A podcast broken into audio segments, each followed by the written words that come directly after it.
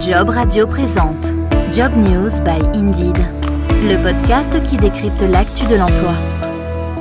Bonjour à tous et bienvenue dans ce nouvel épisode de Job News by Indeed, à retrouver dans son intégralité sur jobradio.fr depuis notre appli Job Radio. Vous pouvez également vous abonner à ce programme depuis n'importe quelle plateforme de diffusion de podcast. Pour postuler à une offre d'emploi, CV et lettres de motivation sont longtemps restés incontournables pour les recruteurs. Avec la digitalisation qui s'est accélérée ces dernières années, doucement mais sûrement, la lettre de motivation faisait de moins en moins d'émules. Selon une étude d'Indeed réalisée fin 2019 auprès d'une centaine de recruteurs, 12% indiquaient déjà qu'ils trouvaient les lettres de motivation inutiles et déclaraient ne pas les lire. Presque deux ans et une crise sanitaire mondiale plus tard, confrontés également à des pénuries de main-d'œuvre dans de nombreux secteurs, les entreprises veulent agir vite. Avec la data et l'intelligence artificielle, les process de recrutement évoluent jusqu'à peut-être laisser de côté lettres de motivation et CV. Bonjour Eric Gras. Oui, bonjour Jean-Baptiste. Vous êtes euh, spécialiste du recrutement chez Indeed. En quoi consiste déjà votre job concrètement au sein du méta-moteur de recherche d'offres d'emploi? Alors mon titre exact, c'est évangéliste du recrutement, un, terme un peu barbare. En gros, mon métier consiste à me nourrir de toute la data euh, que Indeed possède en France et à travers le monde pour comprendre et analyser en temps réel quelles sont les évolutions du marché du travail en termes de comportement recruteur et en termes de comportement candidat. Alors Eric, on voit de plus en plus d'entreprises vouloir se passer du CV. Au travers son site euh, maintenant Pôle Emploi, euh, l'établissement public en charge de l'emploi en France propose d'ailleurs de euh, décrocher un job sans lettre de motivation ni CV. Ça sent un peu le sapin, on dirait, pour le CV. Il sera bientôt enterré? Alors enterré, non. Par contre, il y a de fortes chances qu'il disparaisse du début du process de candidature. En fait, ce, dont on se rend compte, c'est que euh, euh, aujourd'hui, une fois de plus, grâce à nos données, quand on fait des parcours de candidature différents où on supprime le CV, la lettre de motivation dès le tout début du process de candidature, on génère entre 50 et 60% de candidatures en plus et on a même 80% de candidatures qualifiées supplémentaires. Donc on, voit aujourd'hui que les usages évoluent. Il y a notamment l'usage du, du, mobile. 70% du trafic sur Indeed est mobile aujourd'hui. On utilise son smartphone pour faire tout un tas de choses. Et donc, l'usage est plus le même entre postuler avec son ordinateur où on a tout un tas de pièces jointes à disposition, ou le mobile, ou en, en deux, trois coups de pouce, comme j'ai l'habitude de dire, on veut pouvoir euh, postuler à une offre et euh, créer le contact avec le, recruteur. Donc ça sent le sapin pour le début de candidature, ça c'est sûr. c'est compliqué effectivement d'envoyer un CV avec son téléphone. Mais c'est quoi aussi quelque part l'idée? C'est euh, peut-être raccourcir aussi les process de recrutement pour les entreprises? Alors c'est les raccourcir, les améliorer et tout ce qui touche aussi à la diversité, à la discrimination. En gros, on constate que lorsqu'on réduit le début de ce parcours candidature, c'est ce qui est le plus contraignant pour les recruteurs. Donc quand on arrive à automatiser tout ça et à le rendre plus inclusif, ce début de parcours de candidature, on réduit de 80% le temps des recruteurs. C'est juste considérable. Donc en fait, côté recruteur, ce qui est pénible, c'est que souvent ils reçoivent trop de candidatures et trop de candidatures qui correspondent pas à la cible de ce qu'ils recherchent. Et puis surtout, avec un début de process de candidature trop contraignant, on se prive des meilleurs candidats. Parce qu'il faut jamais oublier le meilleur candidat, il a le choix. Et aujourd'hui, encore plus qu'hier, on voit une reprise assez forte de l'activité depuis euh, mi-août. Le bon candidat, qu'il soit qualifié ou non qualifié d'ailleurs, il a le choix des offres d'emploi. Donc si on lui met tout un tas de barrières en début de process de candidature, il va aller au plus simple naturellement comme on le fait en tant que consommateur. Que ce soit du, côté des recruteurs ou des candidats, de manière générale, est-ce qu'on arrive à estimer le délai comme ça moyen pour un recrutement? Alors aujourd'hui, le délai moyen du recrutement en France, il a pris euh, trois jours de plus qu'il y a quelques mois, juste avant l'été. Donc on est en moyenne à 30 jours, on va dire. En France, je dis bien en moyenne parce qu'il y a des écarts importants selon les, les profils, c'est beaucoup plus important, on est presque à trois mois pour les cadres. Mais sur ce délai moyen de 30 jours, si on se compare avec d'autres pays beaucoup plus euh, euh, offensifs, on va dire, comme euh, les États-Unis ou les pays du nord de l'Europe, on a 10 à 15 jours de plus dans le process de recrutement. Et on constate aussi, on a des, des chiffres globaux qui montrent une déperdition très forte des candidats quand le process de candidature dépasse les 15 jours. Donc on voit bien que ce délai de 15 jours est le délai idéal entre le moment où le candidat a postulé et le moment où il va être entré réellement, même s'il n'a pas signé son contrat, dans le processus de candidature. Donc quand on est à 15 jours en moyenne au niveau mondial et 30 jours au niveau français, bah, on se dit que là, il y a vraiment quelque chose à faire pour réduire ce temps de, parcours de, candidature et être surtout beaucoup plus euh, réactif et, efficace. Alors, une fois qu'on a expliqué pourquoi le CV et la lettre de motivation avaient peut-être moins la cote et n'étaient euh, peut-être plus adaptés au marché du travail d'aujourd'hui, ou en tout cas aux usages, euh, par quoi les remplace-t-on? Alors, bah, il y a, y a différentes choses parce que ce qui compte pour les recruteurs, c'est la qualité des candidatures. Tous les recruteurs qu'on pourra questionner sur le sujet nous disent, moi, l'objectif, c'est pas d'avoir quantité de CV, c'est d'avoir le choix et euh, dans ce choix des candidats qui correspondent à, ce que je souhaite avoir. Donc la première chose, c'est vraiment basique, mais 87% des recrutements aujourd'hui se font encore grâce à l'annonce. Donc l'offre d'emploi doit être bien rédigée. C'est la première vitrine d'un poste à pourvoir. Il faut que cette offre, elle soit bien rédigée. Donc là aussi adaptée au format du mobile. Plus court avec les infos pertinentes et qui euh, mettent l'accent sur les compétences vraiment indispensables pour ce poste-là. Je dis souvent pas une liste à l'après-vert, pas la liste de courses au, Père Noël. Et puis il y a, au-delà de l'aspect compétence, l'aspect euh, aptitude. Aujourd'hui, quand on a du mal à recruter, toutes les entreprises vont vous dire qu'elles se tournent un peu plus vers les aptitudes que vers les compétences, parce que les compétences sont tout simplement pas là. Donc il y a tout un tas d'outils, comme euh, sur Indeed par exemple, on a Indeed Évaluation, qui permet justement pour euh, améliorer la qualité des candidatures reçues, de mettre en place un certain nombre de questionnaires pour évaluer le candidat sur euh, ses compétences et ses aptitudes pour ce métier. Et puis un autre outil qu'on a lancé qui est le Hub Recrutement qui permet d'éliminer tout le début du process de candidature. On va en reparler effectivement. Moi j'ai vu aussi un peu fleurir un peu partout des bornes d'emploi euh, dans les gares, les bureaux de poste. Euh, j'en ai croisé une d'ailleurs pas plus tard que ce matin sur la gare Saint-Lazare. On en trouve dans les centres commerciaux aussi. Il y a une start-up aussi par exemple qui propose de recruter elle par la voix. C'est ça l'avenir du recrutement finalement? On chamboule tout ce qui se faisait auparavant? Alors l'avenir du recrutement, on ne sait pas par quel outil encore clairement ça va passer. Il y a plein de choses qui sont testées. Les bornes, pour avoir travaillé dans une entreprise d'intérim il y a quelques années, avaient déjà été lancées euh, il y a une quinzaine d'années, peut-être même 20 ans, je crois. Ah oui, d'accord. Euh, ouais, ça n'avait pas bien fonctionné. En tout cas, ça correspond aux besoins de certaines typologies de candidats, mais plein d'autres candidats n'ont pas le réflexe d'aller s'inscrire sur une borne. Quand je parlais de l'usage du mobile, je pense qu'il faut vraiment euh, regarder à la fois l'évolution du comportement des consommateurs, puisque finalement le candidat est un consommateur comme un autre, l'usage des technologies, donc le, smartphone, et puis, il y a quelque chose aussi d'assez nouveau, c'est euh, le télétravail.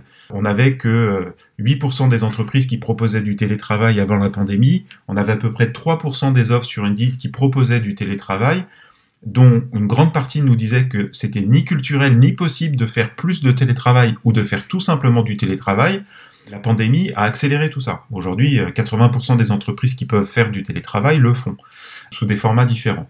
Et donc, les, usages et les consommations sont pas les mêmes, donc il faut vraiment euh, écouter ça en termes d'usage. Et puis, il y a les aspirations des candidats, puisque la pandémie a, accéléré aussi un certain nombre d'aspirations des, des candidats en termes de mobilité géographique, qui est beaucoup moins importante qu'avant, et puis en termes de demande d'équilibre vie pro, vie perso, et d'équilibre entre mes propres valeurs et les valeurs de l'entreprise. Donc ça, c'est des choses à prendre en considération sur euh, bah, les notations d'entreprise, par exemple. Les candidats prennent un peu plus de temps, se renseignent davantage, veulent être sûrs de faire le bon choix, sont un peu plus exigeants qu'avant.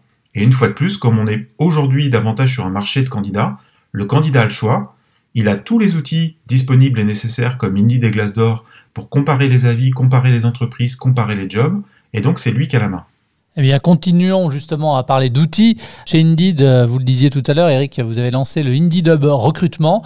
De quoi s'agit-il concrètement et surtout comment ça fonctionne? En fait, on est parti d'un constat. Déjà, il y a 17 ans, le constat avant qu'Indeed existe, c'est qu'il y avait une multitude de job boards. Et le principe même d'un job board, c'est que les offres d'emploi qui sont présentes sur ces sites sont uniquement des offres d'emploi sponsorisées, donc pour lesquelles les entreprises ont payé.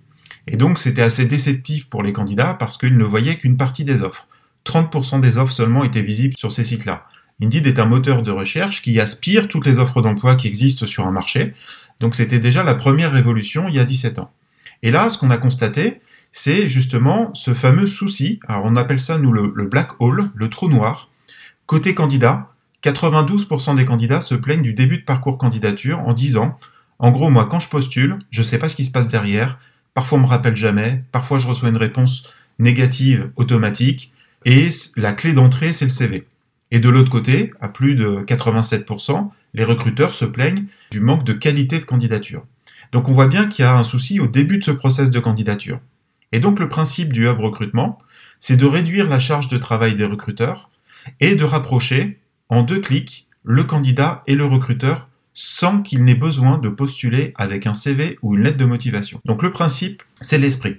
Voilà, alors c'est super simple, c'est-à-dire que le recruteur va mettre un poste à pourvoir et en fonction de ce poste-là, va mettre juste une à cinq questions de présélection sur des compétences ou des aptitudes. Et face à ça, il va mettre des créneaux de disponibilité où lui et, et son pool de recruteurs vont être disponibles pour voir des candidats. Et côté candidat, lui, il voit l'offre. Si l'offre l'intéresse, il clique sur postuler. Quand il clique sur postuler, il va répondre à ces deux, trois questions de présélection pour s'assurer qu'il y a quand même un filtre de matching. Et ensuite, si il correspond à ces questions de présélection, il va choisir son créneau disponible pour rencontrer directement le recruteur en visio. Donc en deux clics, il va pouvoir se positionner sur un créneau disponible avec le recruteur et avoir un entretien en visio directement avec le recruteur sans avoir tous les biais liés à des parcours de candidature totalement différents et puis l'interprétation parfois aléatoire des recruteurs face à un CV.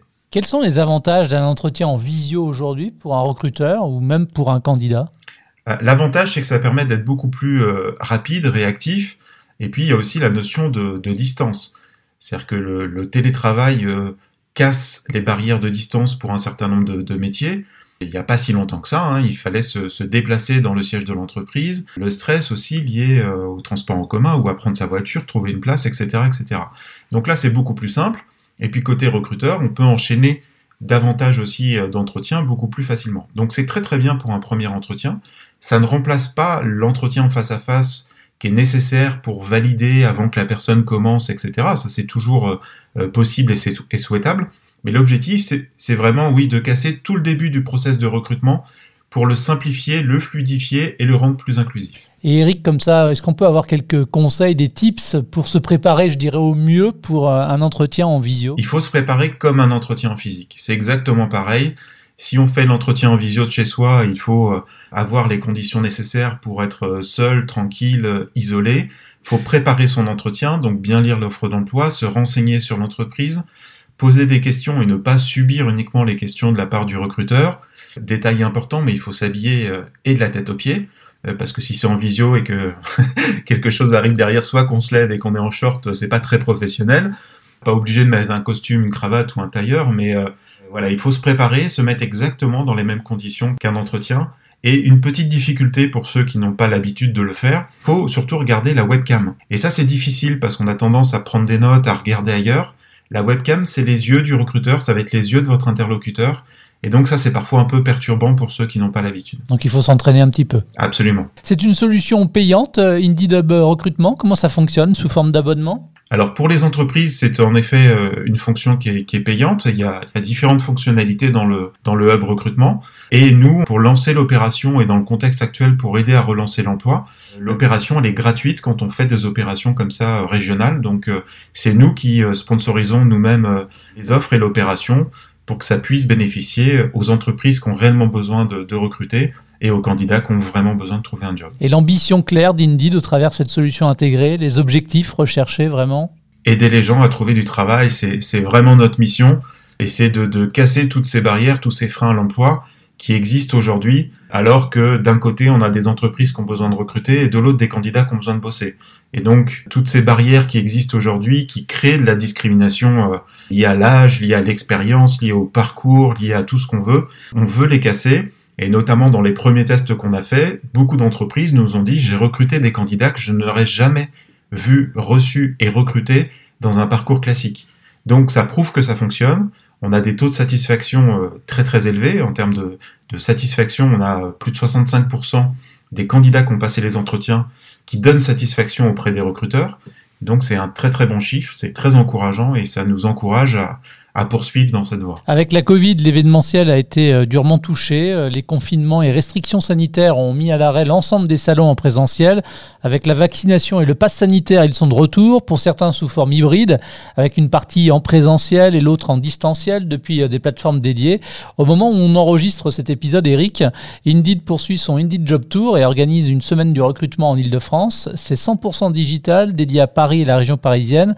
C'est quoi là pour Indeed l'objectif de ce type de rendez-vous? Bah, une fois de plus, c'est de rapprocher euh, offre et candidats de façon simple, intuitive et efficace.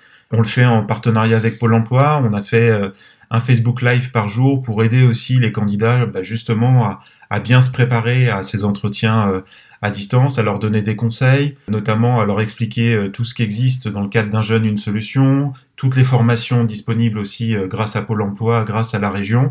Et donc l'objectif, c'est vraiment de faire de la, la pédagogie parce qu'on se rend compte que ces deux mondes ont du mal à communiquer ensemble. Donc c'est l'avantage d'un format digital, c'est que de chez soi, le recruteur comme le candidat peuvent se rencontrer et créer une première connexion assez facilement. Ça a vocation à être pérennisé Il y a de prochaines dates déjà d'arrêter? Oui, alors euh, la date exacte n'est pas encore définie, mais la prochaine région sera la région euh, Auvergne-Rhône-Alpes euh, d'ici fin d'année, où on aura vraisemblablement sensiblement la même chose. Là, sur l'île de France, on avait plus de 2500 postes à pourvoir auprès d'une vingtaine d'entreprises. On a déjà plus de, de 5000 personnes qui ont candidaté, donc pour l'instant, d'après les premiers retours, c'est plutôt un beau succès. Merci beaucoup Eric. Merci Jean-Baptiste. C'était Job News by Indeed, nouvel épisode du podcast qui décrypte l'actu de l'emploi. Vous pouvez vous abonner à ce programme depuis n'importe quelle plateforme de diffusion euh, de podcast. Vous pouvez également retrouver tous les épisodes sur jobradio.fr. Merci de votre fidélité et à très vite. Job Radio vous a présenté Job News by Indeed, le podcast qui décrypte l'actu de l'emploi.